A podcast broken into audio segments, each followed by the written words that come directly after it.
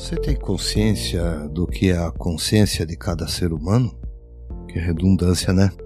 Tem hora que ficamos na dúvida, pois no dia a dia vemos tantas consciências que acabam confundindo as pessoas o que de fato é moralmente certo ou errado.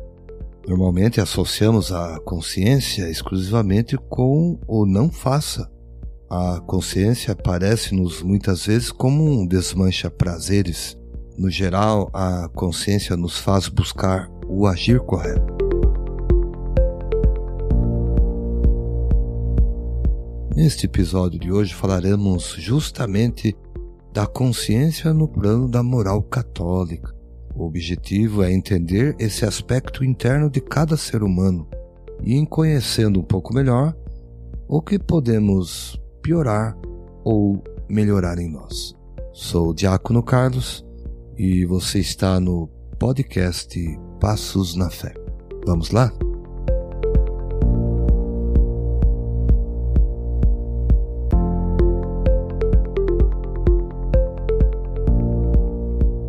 Bom, pessoal, para começar, vamos situar esta questão da teologia moral no plano bíblico, plano do magistério e na tradição da igreja. Lá no Antigo Testamento há inúmeros textos que nos fazem identificá-la como o coração e às vezes como a sabedoria. Porém, ambas né, não são em si completa, mas cada uma revela um elemento de verdade.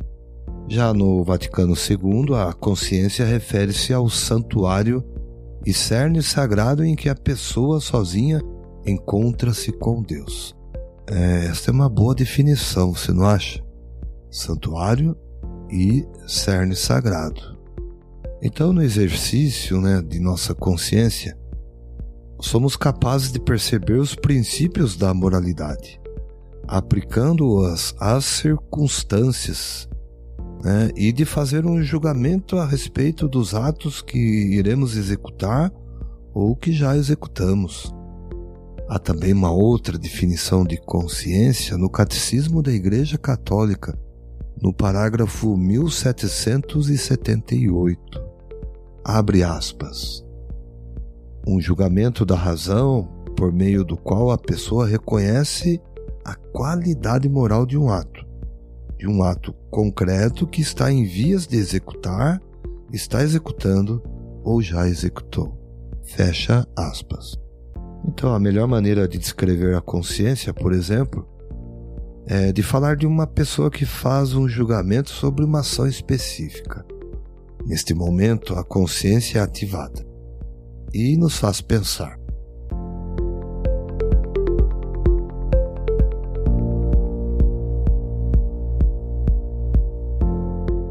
Devo tomar uma decisão difícil?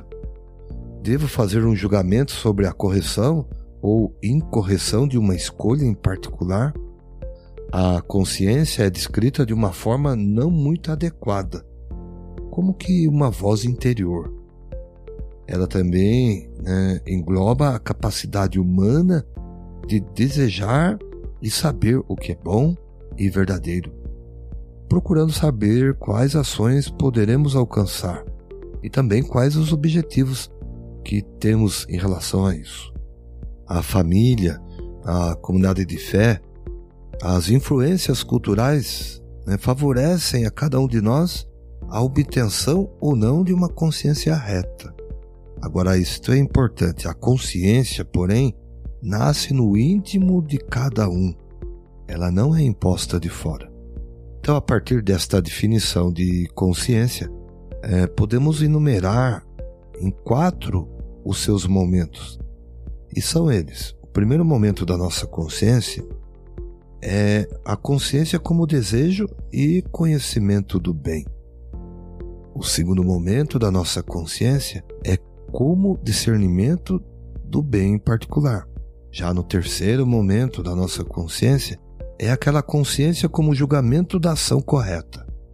E por fim, o quarto momento, a consciência como autoavaliação, ou aquilo que nós chamamos de exame de consciência. podemos agora falar né, de forma sintética sobre esses quatro momentos da consciência. Vamos lá?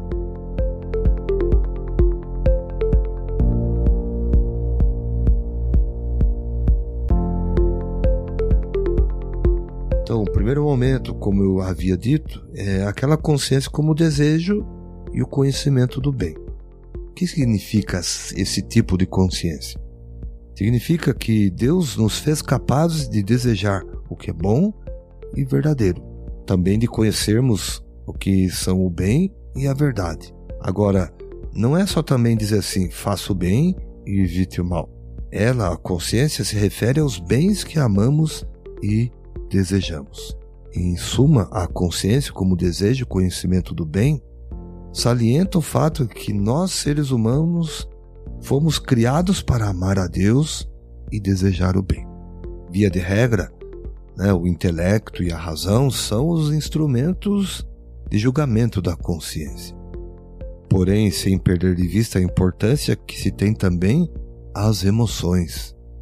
Enfim, o desejo do bem e a capacidade de conhecê-lo são características das pessoas íntegras. É, eu queria levantar aqui uma questão. Se todos desejam o bem e têm a capacidade de saber o que ele é, como é que tantas pessoas, inclusive nós, podemos fazer tanto mal? Eu diria que há duas respostas para esta pergunta. A primeira possível é que algumas pessoas, mesmo sabendo qual é o bem, preferem fazer o mal.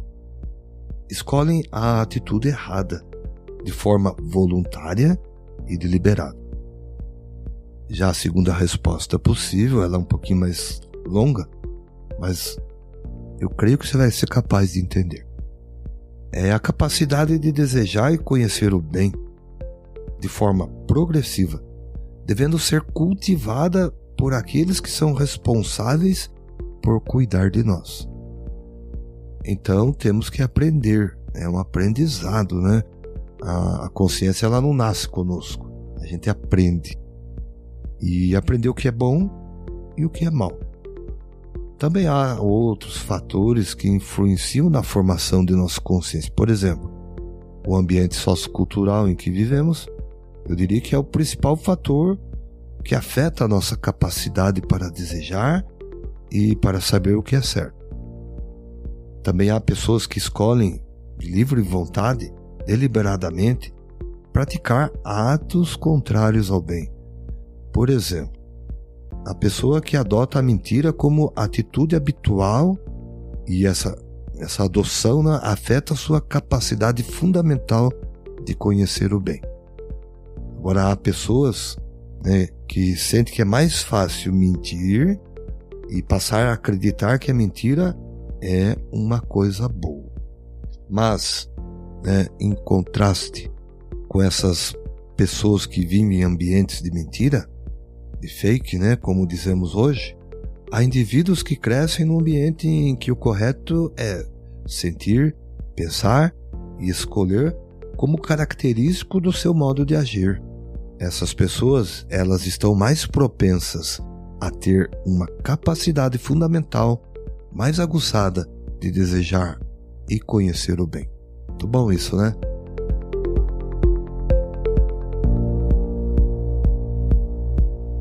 Mas vamos falar agora do segundo momento. Se lembra qual é? A consciência como discernimento do bem particular. Então, este segundo momento da nossa consciência é aquele em que se discerne o bem numa dada situação. E ele também é um processo. E este processo, guarde, ele é chamado de discernimento.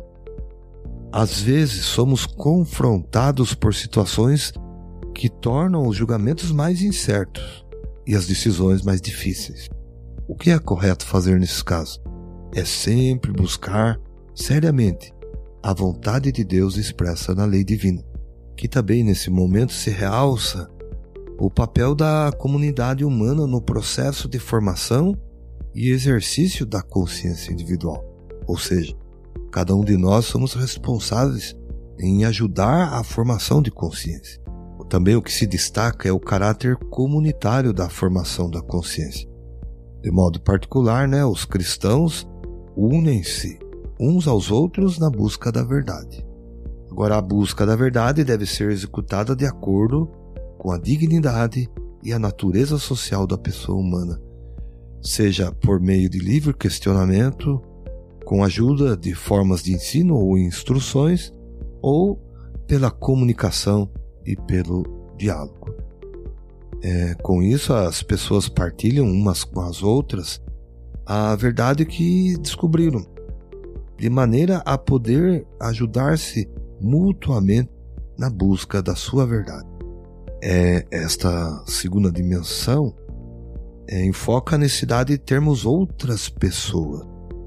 De modo particular, a igreja, por exemplo, nos ajudando na formação e no exercício da consciência. Embora cada um seja responsável por seus julgamentos de consciência, seríamos tolos se acreditássemos que temos todos os recursos necessários para fazer os julgamentos, sem a ajuda de mais ninguém. A situação então seria nesse caso, é, abre aspas, não estou seguro do que fazer. Quem pode me ajudar? Fecha aspas. Agora, sobre como se dá o processo de discernimento, há três tarefas a serem executadas. Primeira, análise da situação. Segunda, reunir informações, dados e buscar conselho. E terceira, a reflexão.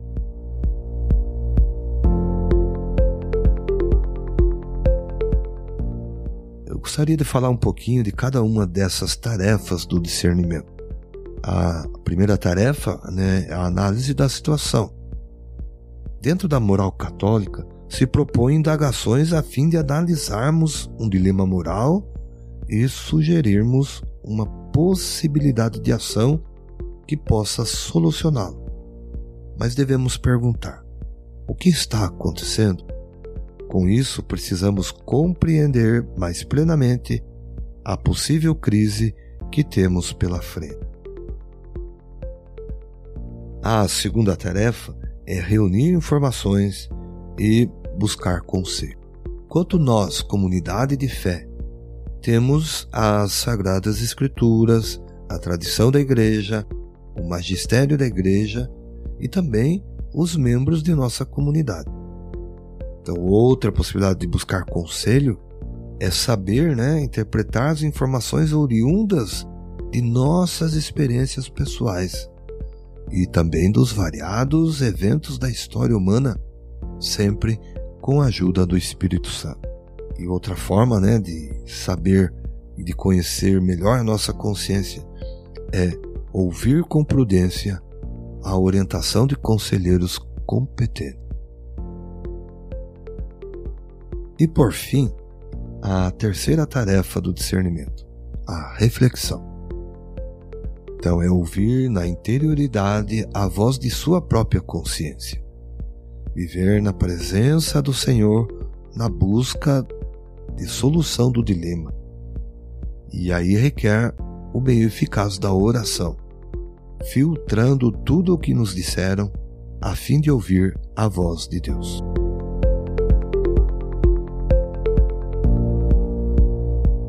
Queria pedir um minuto de sua atenção, você que é o nosso ouvinte. Não se esqueça de compartilhar este episódio em suas redes sociais.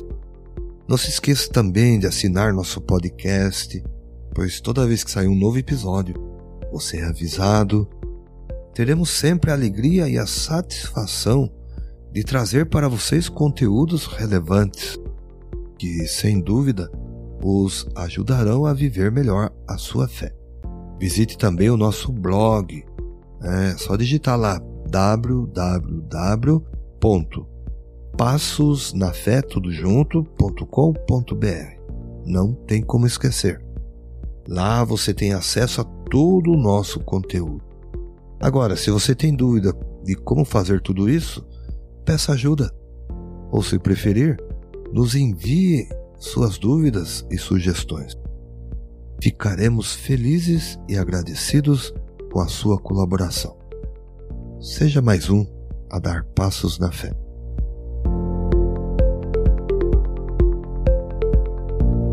Continuando a nossa jornada, vamos falar do terceiro momento da consciência. É aquela que a consciência, como julgamento, que a sua consciência considera correto.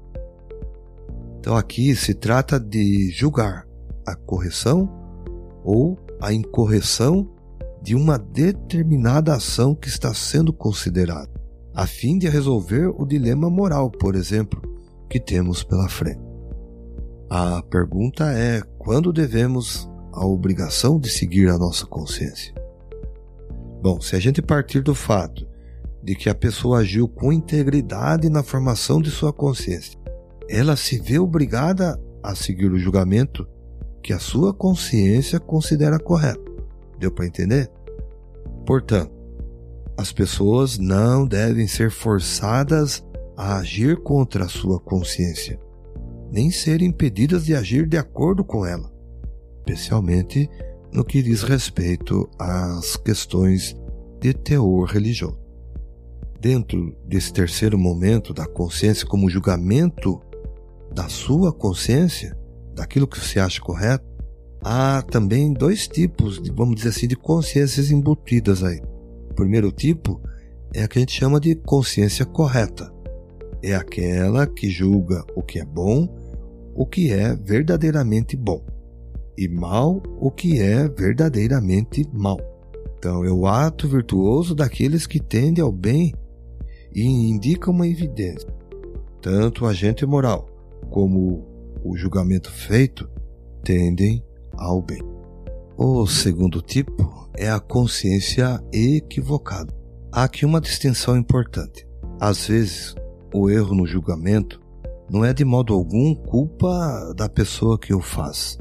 Já em outros casos, a pessoa é culpada.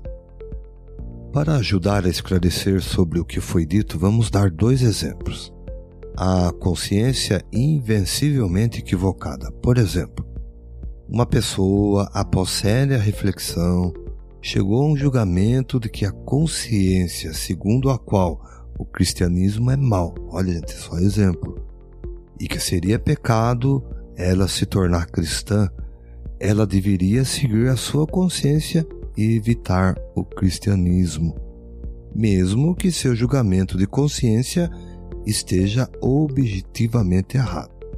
Por quê? O julgamento foi feito com integridade e que a verdade a que essa pessoa chega é que lhe deve servir de base para agir. Parece estranho, mas se parte do julgamento com base na integridade. Também há aquela consciência vencivelmente equivocada. Aqui a situação é diferente. Trata-se do julgamento de consciência feito pela pessoa que não tentou compreender plenamente o significado moral de seus atos. É aquela pessoa que não se esforça para descobrir o que é verdadeiro e bom. Ou então, quando a consciência vai aos poucos, tornando-se praticamente cega devido ao hábito de pecar.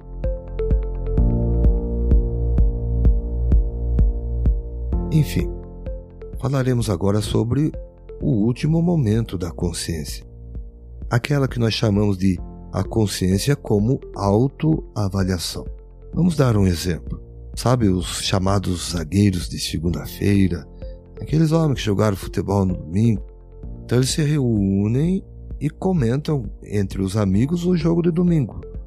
Eles sabiam com precisão como o jogo deveria ter sido jogado. Mas não jogaram. Era tarde demais.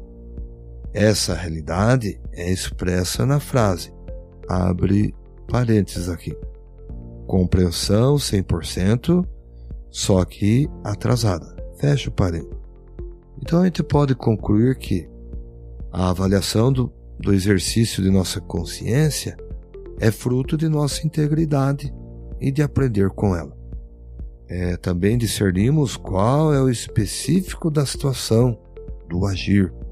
Ao questionarmos o julgamento, estamos buscando uma sintonia para discernir o bem e o mal, a fim de não cometermos novamente o mesmo erro de julgamento em alguma situação semelhante no futuro.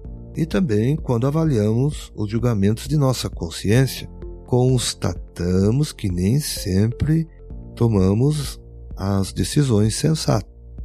Às vezes estamos certos, às vezes estamos errados. Então, neste quarto momento da nossa consciência, temos a oportunidade de nos valer de um verdadeiro processo de conversão.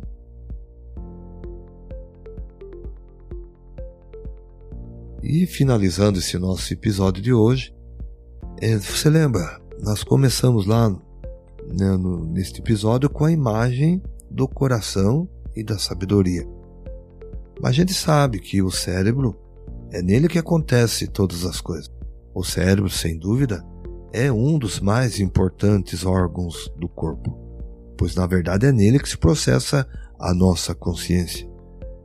Porém, o coração, nestes casos, tem uma importância simbólica que o cérebro não consegue atingir. Um exemplo: um bispo dizia em sua homilia para um jovem preste a ser ordenado sacerdote. Dizia ele: Tome cuidado com o que você permite que habite em seu coração. O conselho do bispo é útil para todos nós. Tomar cuidado, justamente o porquê aquilo que nele estiver irá caracterizar-nos como pessoas e transferir os nossos atos. O que está em nossos corações servirá tanto para nos tornar íntegros e construir né, uma vida como povo de Deus, ou como para acabar conosco. Se ódio e vingança são as nossas paixões, eles inspirarão atos destrutivos. Agora, se a bondade, a compaixão e o amor preenchem o nosso coração, transparecerão em atos generosos, compassivos e amorosos.